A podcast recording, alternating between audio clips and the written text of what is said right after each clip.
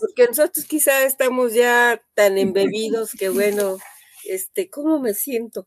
Pero usted, bueno, tiene una frescura para ver las cosas desde fuera, sí. valorar lo que es conocer cosas nuevas, ¿no? Bienvenido a Cienciando, el podcast del Jardín Botánico del Instituto de Biología de la UNAM. Bienvenidos a su ya conocido podcast Cienciando. Me da gusto estar de vuelta con ustedes para saborear una charla más. Mi nombre es Alma Gómez Ibarra y hoy estoy en compañía de dos invitadas muy especiales. La doctora Cristina Mapes del Jardín Botánico del Instituto de Biología de la UNAM y la maestra Carmen Morales Valderrama de la Dirección de Etnología y Antropología Social de Lina. El Día Nacional del Maíz se celebra cada 29 de septiembre en nuestro país. Este día debe ser considerado un día de lucha en beneficio, defensa y protección de nuestros maíces nativos. Hoy quisiera iniciar con el siguiente extracto del tomo 1 de la obra Respuestas acerca del maíz, la voz de 72 autores, del cual nuestras invitadas son coordinadoras y autoras. Dice así. Si bien desde hace cuatro décadas se realiza investigación biotecnológica en nuestro país, los trabajos más importantes, así como la producción de maíz transgénico, están a cargo de empresas transnacionales como Monsanto. Aunque en México se implementó un sistema de bioseguridad desde 1988 y el primer permiso para experimentación con maíz transgénico se concedió en 1993, fue con el hallazgo de maíz transgénico en la Sierra de Juárez de Oaxaca en 2001 cuando la sociedad inició movilizaciones para demandar al gobierno mayor atención, protección y cuidado para conservar el maíz nativo. Allí reside la importancia de que la ciudadanía esté informada y conozca lo que aportan y no aportan los maíces transgénicos. Para ello es necesaria una serie de conocimientos de índole científica que al ponerse al alcance de productores y consumidores de maíz contribuirán a consolidar opiniones documentadas. Hoy comunidad lo que les quiero decir es que resumir el conocimiento del maíz es una labor titánica. Así que este libro, esta obra, es un compromiso monumental con la ciencia, la cultura y la sociedad. Maestra Carmen, doctora Mapes, bienvenidas. Qué gusto tenerlas aquí. ¿Cómo están? ¿Cómo se siente concluir una obra como es Respuestas acerca del maíz, la voz de 72 autores? Buenos días, gracias por esta oportunidad de expresar cómo, cómo sentimos que hemos llegado a esta meta y de aportar algunas eh, particularidades que tiene la obra. Bueno, por mi parte, a reserva de lo que diga la doctora Mapes, desde luego es un respiro porque nos llevó tanto tiempo y hubo bastantes vicisitudes en cuanto a reunir a distinguidos colegas que están ahorita en 32 instituciones, que tienen muchos de ellos un alto nivel de calificación y muchos compromisos. Entonces, eh, lograr que nos respondieran, luego uniformar los escritos, porque habemos tanto de ciencias naturales como exactas, como de humanidades, y ni siquiera citamos de la misma manera. Bueno, se logró al fin conjuntar a los investigadores, luego hubo que darle una formalidad a nivel de contenidos, cuántas páginas, ilustraciones, formas de citar. En eso también estuvimos un buen tiempo los cuatro investigadores que fungimos como comité editorial, que bueno, voy a decir sus nombres, el doctor Antonio Cerratos, biotecnólogo, la doctora Cristina Mapes del Jardín Botánico, que ya tomará la palabra, la maestra Catalina Rodríguez, que es curadora de las salas de etnografía del Museo Nacional de Antropología, y una servidora que estoy como coordinadora en este caso de, de la obra y que eh, soy investigadora de la Dirección de Etnología y Antropología Social. Los cuatro originalmente conformamos un seminario sobre los maíces nativos como patrimonio. Ahí nos encontramos y ahí se pusieron las bases todo el tiempo de esta obra a nivel de, de quién auspicia, dónde nos reunimos, eh, con qué medios y bueno, salimos adelante. Entonces ya la última fase fue difícil, fue la de tener el mayor número de imágenes didácticas para ilustrar lo que estábamos exponiendo y finalmente nos cayó el COVID, eh, nosotros estábamos sobre el hecho de que se iba a imprimir en papel, pero nos dijeron, ¿saben qué? Ahorita lo que se puede hacer es una versión digital. Y dijimos, sí, por favor.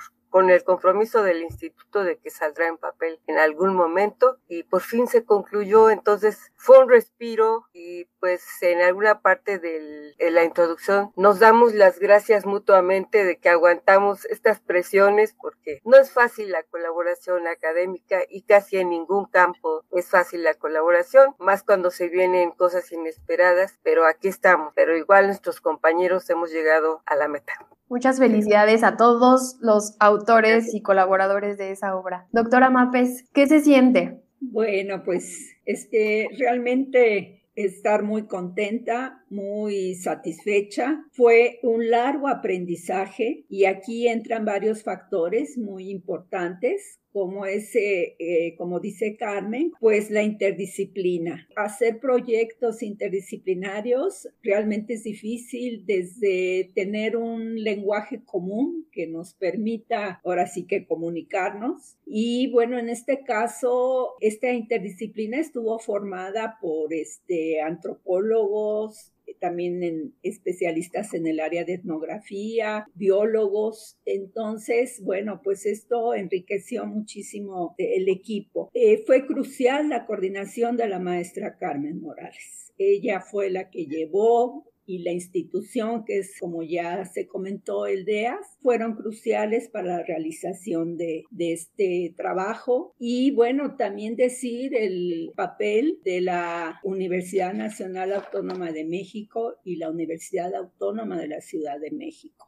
y el INA. Entonces yo creo que estas instituciones son realmente grandiosas y bueno, en ese sentido también cómo nuestras autoridades apoyaron el trabajo. Entonces un trabajo así de, de equipo de esta envergadura implica todo el apoyo institucional por detrás. Entonces, bueno, eso fue muy enriquecedor. Por otra parte, me parece a mí tan importante hacer obras de este tipo que sean de divulgación. Eh, realmente todo el equipo tuvo la experiencia en diferentes foros de hacer demostraciones sobre el maíz y bueno, en general por lo menos también las demostraciones que se hicieron en el jardín botánico, la gente tiene muchas ganas de conocer, de aprender de sus recursos naturales. Y la combinación de expertos, como decía la maestra Carmen, la gente que se ha dedicado por años a diferentes aspectos del maíz, bueno, es una combinación excelente quisiera decirle al público, a, los que nos están escuchando, que pensemos en lo difícil a veces que es ponernos de acuerdo con los compañeros del trabajo, ¿no? En las escuelas con, tus compañeros de equipo. Y eso es solamente en aspectos, en detalles, ¿no? De, de, la vida cotidiana. O sea, para hacer una obra que justamente tiene una meta que va dirigido a un público,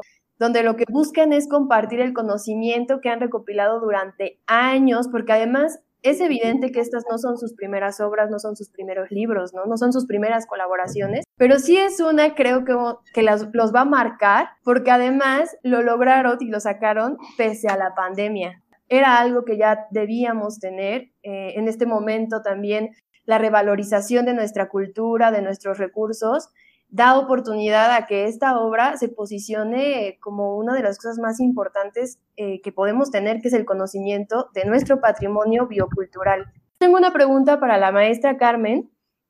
Tengo entendido que son 110 colaboraciones, o sea, son 110 preguntas que obtienen respuesta a lo largo de estos tres tomos de la obra. Y en esto participaron 72 colaboradores procedentes de al menos 35 instituciones. 35 instituciones apoyaron el trabajo de 72 personas con un conocimiento increíble que se conjuntaron para crear esto, que es Respuestas acerca del maíz, la voz de 72 autores. ¿De dónde surge el nombre? ¿Cómo se les ocurrió? ¿Cómo se logra? Eh, originalmente empezamos a hablar de las 100 preguntas Vamos a reunir las 100 preguntas y respuestas sobre el maíz, las que hemos estado reuniendo, tanto en exposiciones como las que hubo efectivamente en el Jardín Botánico, en la propia esplanada de la universidad en alguna ocasión, pueblos de Milpalta, donde cada año llevamos a cabo exposiciones y talleres para niños, Y en Radio Educación, donde estuvimos unas tres ocasiones, nos hacían preguntas y nosotros íbamos tomando nota. Hasta que tuvimos pues más de 100 preguntas. En principio buscamos quién pudiera responderlas y bueno, conforme se desarrolló el trabajo, quitamos el nombre de las 100 preguntas y le dejamos la voz de 72 autores, porque en realidad son 110 preguntas y respuestas. Dejamos siempre ese formato didáctico porque siempre estuvimos pensando en compañeros de, educación media, en campesinos que ya tienen ahora generalmente una formación básica donde se responden preguntas como cuáles son las principales plagas que asolan al maíz, cómo se combaten, en fin, preguntas que se hace la gente del campo también, ¿no? Hasta ahora lo que hemos tenido es muchas felicitaciones por parte de, los distinguidos académicos que nos acompañaron. En algunos momentos parecía imposible, la verdad, porque se decía, es que es mucho, es eh, difícil extractar tantos saberes y hacerlos coincidir en una sola obra y al final, pues cómo se va a imprimir, cómo va a salir a la luz. Todavía estamos en ese brete la gran satisfacción que nos proporciona estar con ustedes es que la universidad nos dé ya un espacio para difundir. Ahí están los libros, se entra a la mediateca. Son tres tomos y bueno, están las direcciones de los autores si se quisiera profundizar. Cada autor tiene una bibliografía mínima, como se estila ahora diciendo, si quieres saber más. Y pusimos todas las ilustraciones que ayudaran a comprender la temática en que nos metimos cada vez. De esto sí comentábamos hace rato con la doctora Mapes, algunas eh, ilustraciones son inéditas. Afortunadamente tuvimos acceso a archivos distintos del Museo Nacional de Antropología, de la Biblioteca Nacional, al Jardín Botánico, o sea, a fuentes muy importantes que nos permitieran ilustrar, lo cual a veces vale más que muchas palabras, eh, los temas que se están abordando, que a veces son muy delicados, ¿no? Muy complejos inclusive, complejos es la palabra más adecuada. Entonces, no sé si esto responde a su pregunta. Claro que sí, al contrario, me deja sorprendida porque es, un trabajo no solamente de conocimiento de lo que ya ustedes han, adquirido a lo largo de los años, es además seguir en la búsqueda de seguir contribuyendo a las comunidades, a la sociedad. Eh, lo que comentan de que estas 110 preguntas son preguntas reales, genuinas de la gente, ¿no? O sea, lo que todos vemos a lo mejor el maíz, vamos a la tortillería, vemos un documental y lo primero que pensamos, que, es una semilla nativa de maíz, este, cuáles, cuántas, cuántas razas habrá, cosas que realmente están en la cabeza de todos nosotros y que aquí se encuentran las respuestas de una manera muy bonita porque tuve la oportunidad de ver los tomos. Las preguntas son sencillas, las respuestas son concisas, tienen de verdad un contenido muy accesible, cualquiera lo podría leer, se disfruta mucho. Efectivamente, las imágenes que tiene son muy bonitas. Entonces, yo creo que solamente a veces es darnos un tiempo para querer conocer más. Así como ustedes se lo dan para justamente hacer estas colaboraciones, nosotros ocupamos a veces un poco de tiempo nada más para darnos cuenta que la información está ahí, está siendo generada y que amablemente está a disposición de todos nosotros. Que además rescata mucho de la historia del maíz en, nuestro, en nuestra cultura. Yo revisaba eh, uno de los tomos y veía que hay una pregunta acerca de los bancos comunitarios de semillas, que contesta justamente la doctora Mapes. Y comenta ahí lo importante que es para las comunidades tener este almacén porque no puedes encontrarlos en otros lados, que es un trabajo súper meticuloso, con frascos herméticos, muy bien custodiados, una organización de las comunidades súper importante para poder seguir manteniendo las semillas nativas de nuestros maíces. Y doctora Mapes, el año pasado yo recuerdo que realizamos por ahí una cápsula educativa junto con los demás eh, coordinadores que se llama Las otras realidades de nuestro maíz. Una cápsula muy bonita, los invitamos a, a ver. Y aquí usted nos platicaba un poco sobre la importancia del maíz en nuestra cultura principalmente su papel en la milpa. Doctora Mapes, ¿cuál es la situación de la milpa en nuestro México actual? Bueno, la, la, milpa es un agroecosistema productivo basado en policultivo, donde se encuentra la triada maíz, frijol, calabaza, pero además eh, junto con, y bueno, el chile también, junto con estos cultivos, bueno, un sinnúmero de plantas que son conocidas como quelites, que eh, juegan un papel muy importante a lo largo de todo el ciclo agrícola. Pero además las milpas van a ser diferentes eh, a lo largo del país. Habrá otros, cada una de ellas tendrá componentes específicos dependiendo de la, de la región. Pero bueno, tenemos milpas donde se registran hasta 60 productos diferentes y en un pequeño espacio. Y bueno, pues el maíz forma ahora sí que el eje vertical donde, donde se apoyan las enredaderas del frijol. La calabaza está en, a lo largo del todo el piso y del suelo de la milpa y bueno, pues también eso hace que guarde humedad y además las sustancias que contiene, que son las cucurbitacinas, hace que también pues no se desarrollen muchas malezas, ¿no? Entonces, pues juegan un, este, esta triada es importantísima en la alimentación porque además el contenido nutricional de cada una de estas plantas se combina y bueno, hace que sea una dieta muy rica y muy balanceada se describe la milpa también en la obra, pero bueno, también decir que existen eh, diferentes sistemas agrícolas de, cultivo del maíz y también se describen algunos de ellos. Entonces, bueno, es una diversidad en cuanto a sistemas agrícolas y bueno, pues a las razas presentes en cada uno de estos sistemas agrícolas. Pero bueno, a mí también me gustaría destacar lo que a mí me llama mucho la atención, que es este, la planta del maíz, como se ha mencionado anteriormente, tan compleja, donde muchísimos aspectos se tienen que tomar en cuenta para poderla comprender, desde aspectos eh, biológicos, eh, botánicos, ecológicos, genéticos, pero también toda la parte de cosmovisión que la gente tiene en todo el país. Bueno, la planta del maíz es sagrada entonces, a mí en particular me llama también mucho la atención esta parte de las obras donde eh, los antropólogos describen todo lo que es la cosmovisión de diferentes etnias y donde también describen la representación en, este, en códices, en esculturas y, y bueno, realmente uno se da cuenta del papel por así que ceremonial importantísimo que sigue teniendo desde tiempos prehispánicos, aparte de toda la parte del cultivo y de los sistemas agrícolas asociadas a esta planta.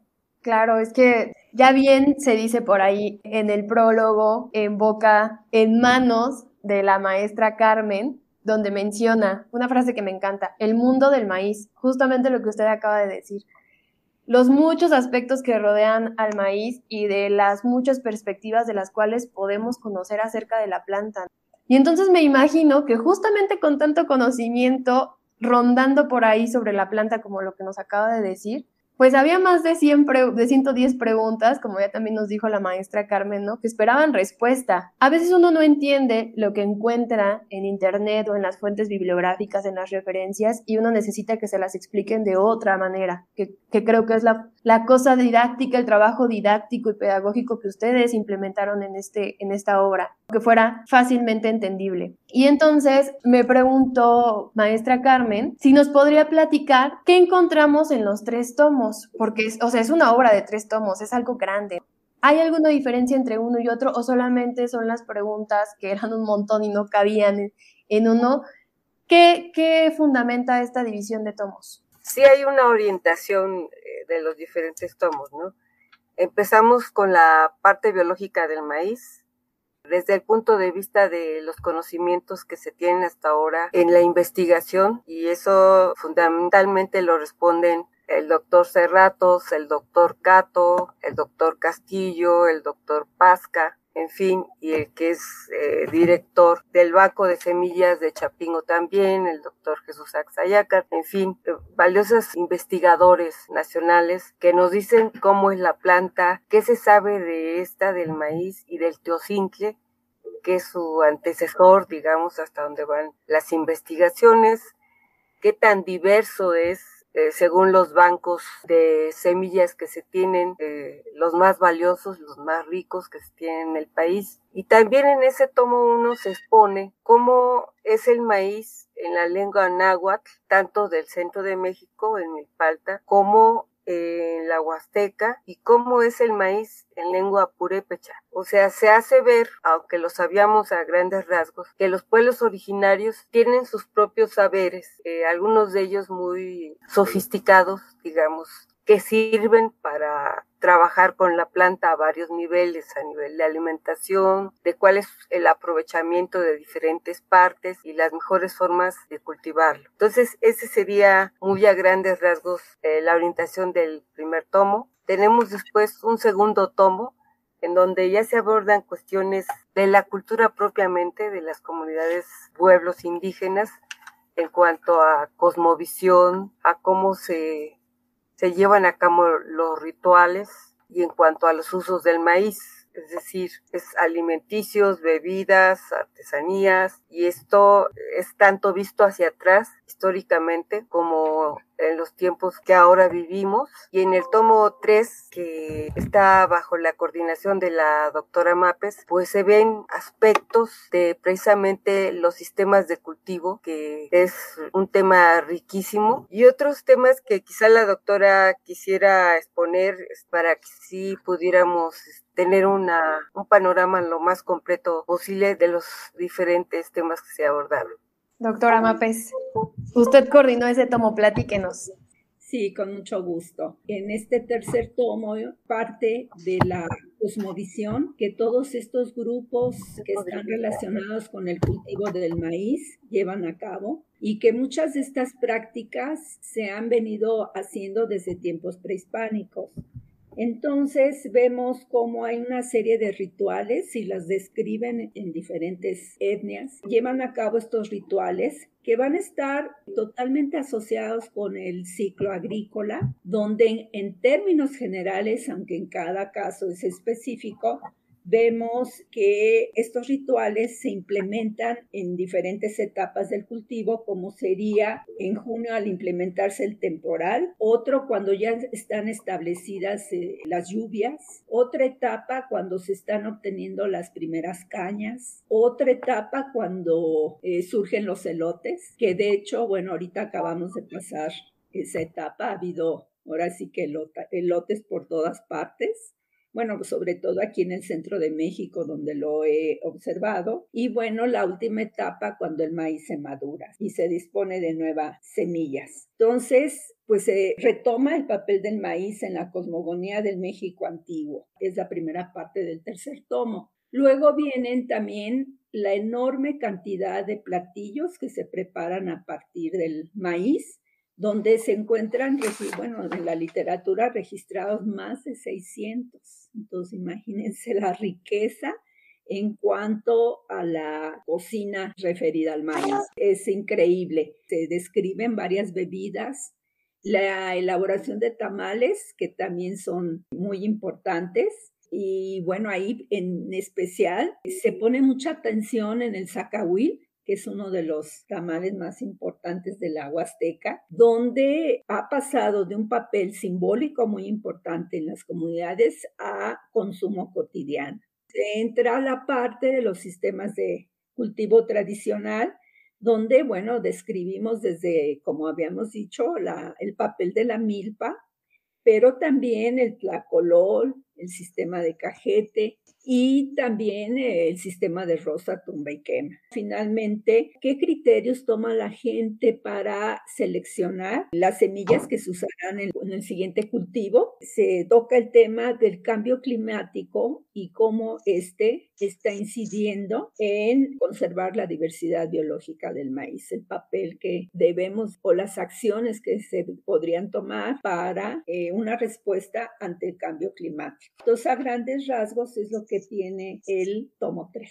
¡Wow! ¡Qué completo! No puedo creer. Lo compleja que es una planta que estamos acostumbrados a ver, a consumir, que sabemos tan poco de, ella. Doctora Mapes, en la, en la imagen de la portada hay un maíz vestido para la, ceremonia Tepehua de Excatán Tactá, el baile de los elotes. Y ahí menciona que se realiza el 29 de septiembre, que es el día de San Miguel Arcángel. Doctora Mapes, usted nos comparte dentro del libro los usos de las hojas de la mazorca y de la planta del maíz. Pero además, usted es curadora de la colección etnobotánica del Jardín Botánico. ¿Podría compartirnos algunas de las artesanías que existen en la colección y que hacen referencia justamente a esta pregunta del libro?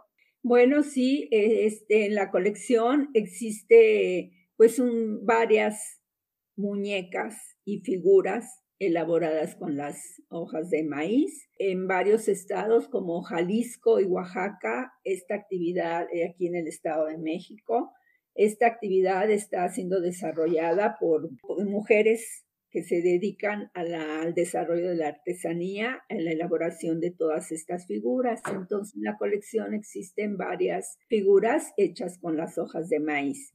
Y bueno, también tenemos objetos hechos con las hojas de maíz para poner eh, cosas calientes. Tenemos también algunas colectas de las hojas de maíz que se usan para elaborar tamales porque sí, últimamente se le ha puesto mucho interés a algunos grupos, algunos productores, pues sí, sí, le están apostando a la producción del maíz como hoja más que grano para la elaboración de tamales. Y es que hay una gran demanda en cuanto a su producción, ya que en muchos lugares se elaboran una enorme cantidad de tamales, pero además se exportan a, a Estados Unidos. Entonces también hay colectas de materiales que están siendo utilizados para la hoja y las hojas en particular de, estas, de estos materiales son muy grandes, muy anchas, especialmente para su elaboración del tamaño.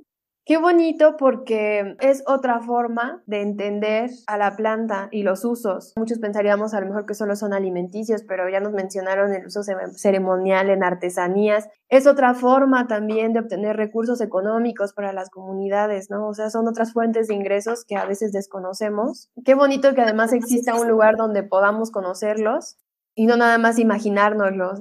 la portada es, es preciosa, me pareció como un elemento muy atinado, que llama la atención, es muy bonita. Maestra Carmen, ya a lo largo de la charla hemos platicado de, muchos aspectos y bueno, a pesar de que el Día Nacional del Maíz es una fecha de celebración reciente, sé que tiene un legado más antiguo ligado a una celebración que se lleva a cabo desde la época prehispánica, durante el calendario agrícola. ¿Qué nos podrían compartir al respecto?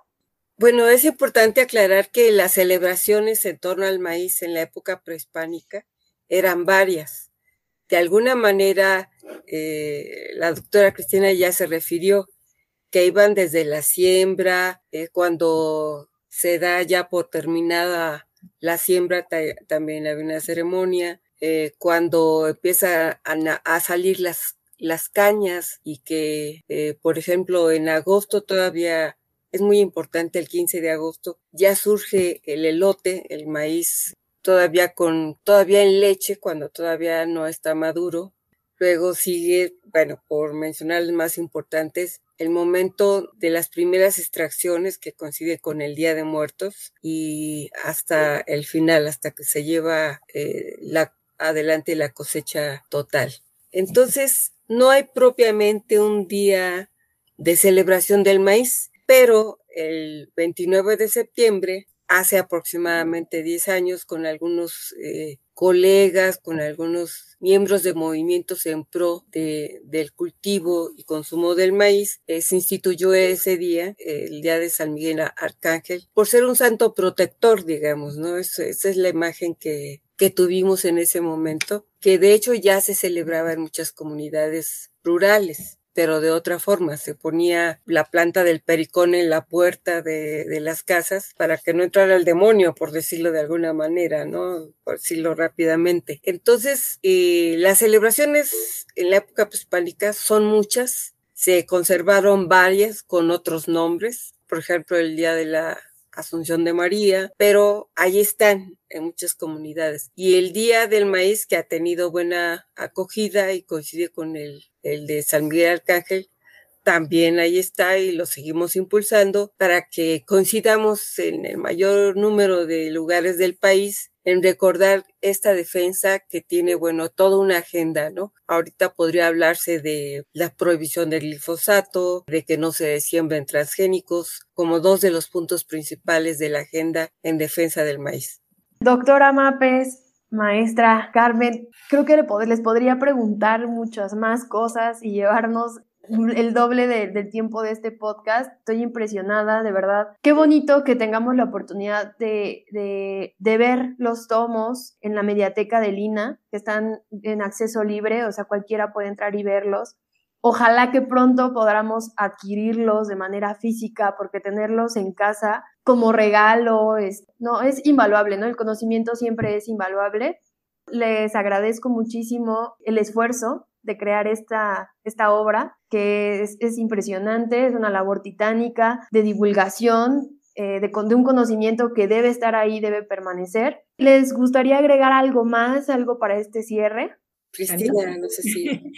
Sí, a mí me, me gustaría ahora sí que resaltar que México es centro de origen, domesticación y diversificación del maíz. Este hecho es importantísimo y debemos entonces hacer toda una serie de acciones de conservación para que se siga manteniendo este cultivo, que pues es el eje de la alimentación en México. Y bueno, es realmente importante poder seguir teniendo una dieta diversificada basada en la milpa, en maíz, frijol, calabaza y todos los otros componentes de la milpa y que podamos eh, seguir cultivando lo que pueda haber semilla para volverlo a sembrar y que se mantenga pues estas formas de uso en el futuro, por así que por las generaciones venideras. Entonces es un recurso importantísimo para México. Gracias, maestra Carmen todo el tiempo que, esta obra se estuvo gestando y cuando por fin salió, ha habido un contexto de que sea didáctica, que llegue al amplio público. Estos son temas en los que eh, todavía tenemos bastante que hacer y nos gustaría platicar con los comunicadores de cuál es la mejor forma de hacerlo ahora que estamos recluidos en nuestras casas o son muy cortos nuestras salidas porque no, no debemos, debemos evitar las aglomeraciones. Entonces, ¿cómo puede contribuir a la enseñanza ahora esta obra? Algunos de los eh, investigadores que aceptaron participar sí están dando clase por llamadas, por plataformas y demás. Y la idea es cómo poner a su alcance, por ejemplo, las ilustraciones, los textos, porque es cierto, y ya lo hemos conversado, que no solo preparatoria, también secundaria y más arriba, sí es una herramienta para el conocimiento del maíz, ¿no? Ya hay preguntas que antes se hacían de manera más o menos eh, vaga. Bueno, y, y, hay quien todavía le, le rinde homenaje al maíz como planta madre o de más, pues sí, la respuesta en estos libros es precisa, ¿no? No pusimos todos los pueblos donde esto se lleva a cabo, pero sí algunos de los más importantes y de qué manera y qué creencias hay detrás de ello e inclusive qué antigüedad y en qué idiomas. Entonces se documenta ampliamente y esto esperamos que esto sirva para tener respeto hacia los pueblos que tienen estas prácticas todavía y que nos pueden inspirar a acompañar el cultivo del maíz y su consumo de la manera reverencial en que ésta se, se, se, conserva en, pues en vastas regiones del país, aunque no sea publicitado, digamos, ¿no? Porque fue combatido durante cientos de años, digamos, ¿no? Pero bueno, ahora hagámoslo público, démosle su lugar y sigamos adelante con un nuevo sentido de lo que es el maíz. Me gustaría hacer un agradecimiento explícito, por supuesto que a los coordinadores, donde ustedes forman parte, a todos los autores y colaboradores, a todas las instituciones que apoyaron este trabajo. Deseo que les vaya magnífico a esta obra de manera virtual y de manera física. Ahí estaremos para acompañarlos durante todo el proceso. Voy a hacer algunos anuncios para el público antes de despedirnos. Y el primero es que los tres tomos de la obra Respuestas acerca del maíz, la voz de 72 autores, está disponible toda la obra en la mediateca de Lina. El acceso es libre, entonces vayan ahorita y descárguenlos y cuando salgan en físico, por favor, hay que adquirirlos. Es algo que todos debemos tener en casa, ¿no? Hay que conocer de, nuestra, de nuestro patrimonio biocultural. El siguiente es que la cápsula Las otras realidades de nuestro maíz, donde también nuestras invitadas de hoy estuvieron en esa cápsula, está disponible en nuestro canal de YouTube. Eh, no olviden seguirnos en Facebook, Instagram, Twitter. Nos encuentran como arroba jbunam. Y además, en esta ocasión voy a hacer un anuncio especial porque la doctora Mapes está dentro de la serie Sabores y Saberes Tradicionales de México, charlas etnobotánicas, y el día de ayer se estrenó el primer episodio, que es el chile chilhuacle, patrimonio de la gastronomía oaxaqueña. Lo pueden encontrar en Facebook o en YouTube para que vean que el trabajo de todos nuestros invitados no se queda en una obra, sino que tienen muchísimas cosas más que hacer siguen en sus instituciones trabajando, pese a la pandemia, seguimos trabajando. Todo lo que se dice aquí y lo que se hace está dirigido a nuestro público. Doctora Cristina Mapes, muchísimas gracias por aceptar la invitación y por tan amena y rica charla. Estoy muy agradecida. Gracias. Maestra Carmen Morales, muchísimas gracias por una vez más formar parte de estos proyectos de divulgación. Yo creo, me atrevo a decir en nombre de la comunidad, que estamos muy agradecidos que se tomen el tiempo de compartir con nosotros tantito de su conocimiento, de su persona y de sus conversaciones. Es un gusto siempre. Muchas gracias. Gracias a usted. Pues a todos los que nos escuchan, los esperamos en el siguiente episodio. Ya saben, este es su podcast Cienciando y nos vemos en la próxima.